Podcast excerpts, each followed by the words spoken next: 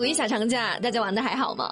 反正真是怕人太多，就在家里蹲着带娃，哪也没去。那今天已经是上班的第二天了，大家赶紧把心给收回来，好好的投入到工作学习当中去。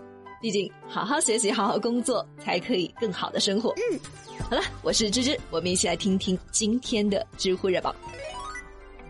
知乎热榜第一名，熊孩子踢坏了电影屏幕，被索赔数十万。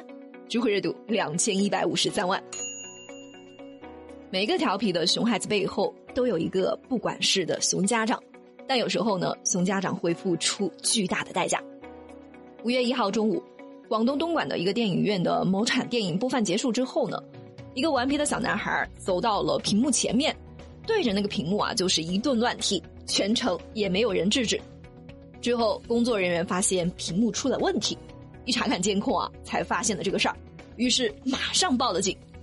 据说小男孩踢坏的屏幕是这个电影院最大最贵的巨幕屏，小男孩的家长可能会面临数十万的赔偿。那为啥这块屏幕会这么贵呢？只是给大家科普一下，像一般上档次的电影院用的都是金属幕，这种幕布它可以把周围的一些干扰光波全部给吸收掉，所以还原性比较高，特别的清晰。不过虽然它叫金属木啊，但它却不像金属那样的坚硬。只是表面上覆盖了一层薄薄的金属粉，像这样子撞击触碰呢，金属粉就会脱落下来，屏幕就会被损坏，而且它还不能修补，只能够整块的换掉，可以说它就是跟老虎屁股一样啊，摸不得。哦，由于被破坏的是屏幕下方，五一期间这个观影室还在继续的播放，用商家的话来说就是啊，如果不继续播的话，影院的损失会更大。现在熊孩子已经找到了，至于赔偿啊，还在商量。有网友就说，这个事情影院的责任也是蛮大的。像一般正规的电影院，它在电影快要结束的前十分钟，都会有专门的场务维持秩序。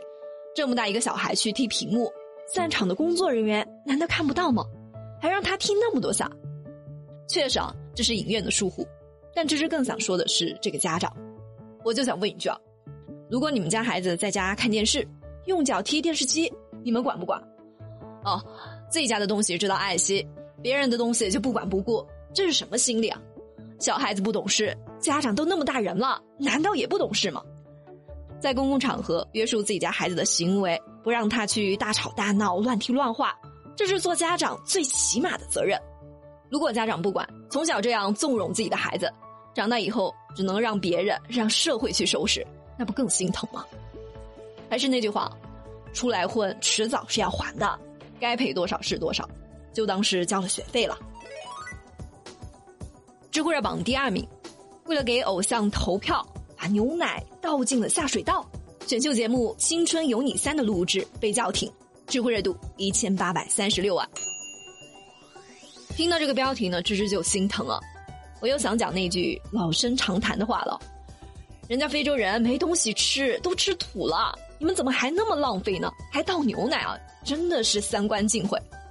最近在《青春有你三》这档选秀节目当中呢，粉丝想要给偶像投票，他就必须要购买节目联名的牛奶，然后刷里面的二维码，买的越多呢，投的就越多。你一票我一票，我的偶像明天就出道。这都算了，咱买了不喝可以送给别人，或者说给他捐出去，对吧？可偏偏这二维码的位置呢，它在瓶盖里面，你想要投票就得先拧开瓶盖才行。某些粉丝就有些疯狂了，为了给自己喜欢的爱豆投票，竟然专门雇佣了四五十个人，每天就在那儿倒牛奶啊，收集瓶盖，成箱成箱的牛奶就这么被倒进了下水道。这种行为啊，往轻点说是浪费食物，是不懂事；往重点说呢，是对劳动的不尊重，是一种违法行为。要知道，在四月二十九号，我们国家就已经开始实施反食品浪费法了。由于被群众举报存在相关的问题。目前，北京市广播电视局已经责令爱奇艺的《青春有你》第三季暂停录制。随后，爱奇艺也表示接受批评。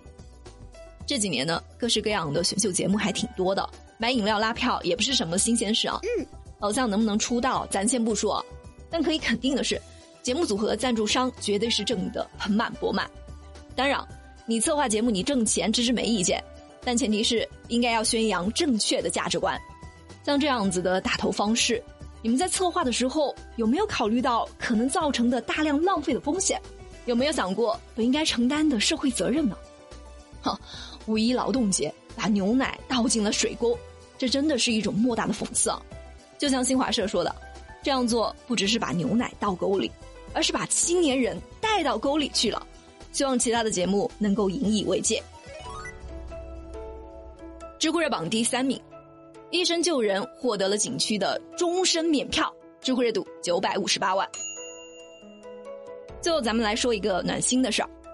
五月三号中午，河南周口市儿童医院医生赵一品在游览洛阳的白云山景区的时候呢，遇到了一位突发疾病晕倒的老太太。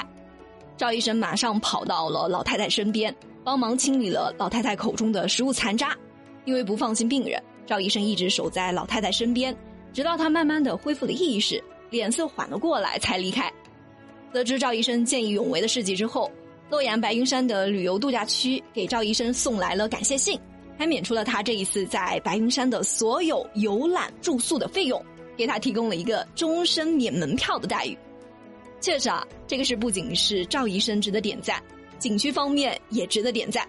作为一个企业公民，他们做的非常的人性化，也体现出了应有的社会责任和担当。褒奖见义勇为的行为就应该像这样子实实在在的。用看得见的举措来鼓励他们，因为他们值得。好了，今天的节目就到这了，我们下期再会。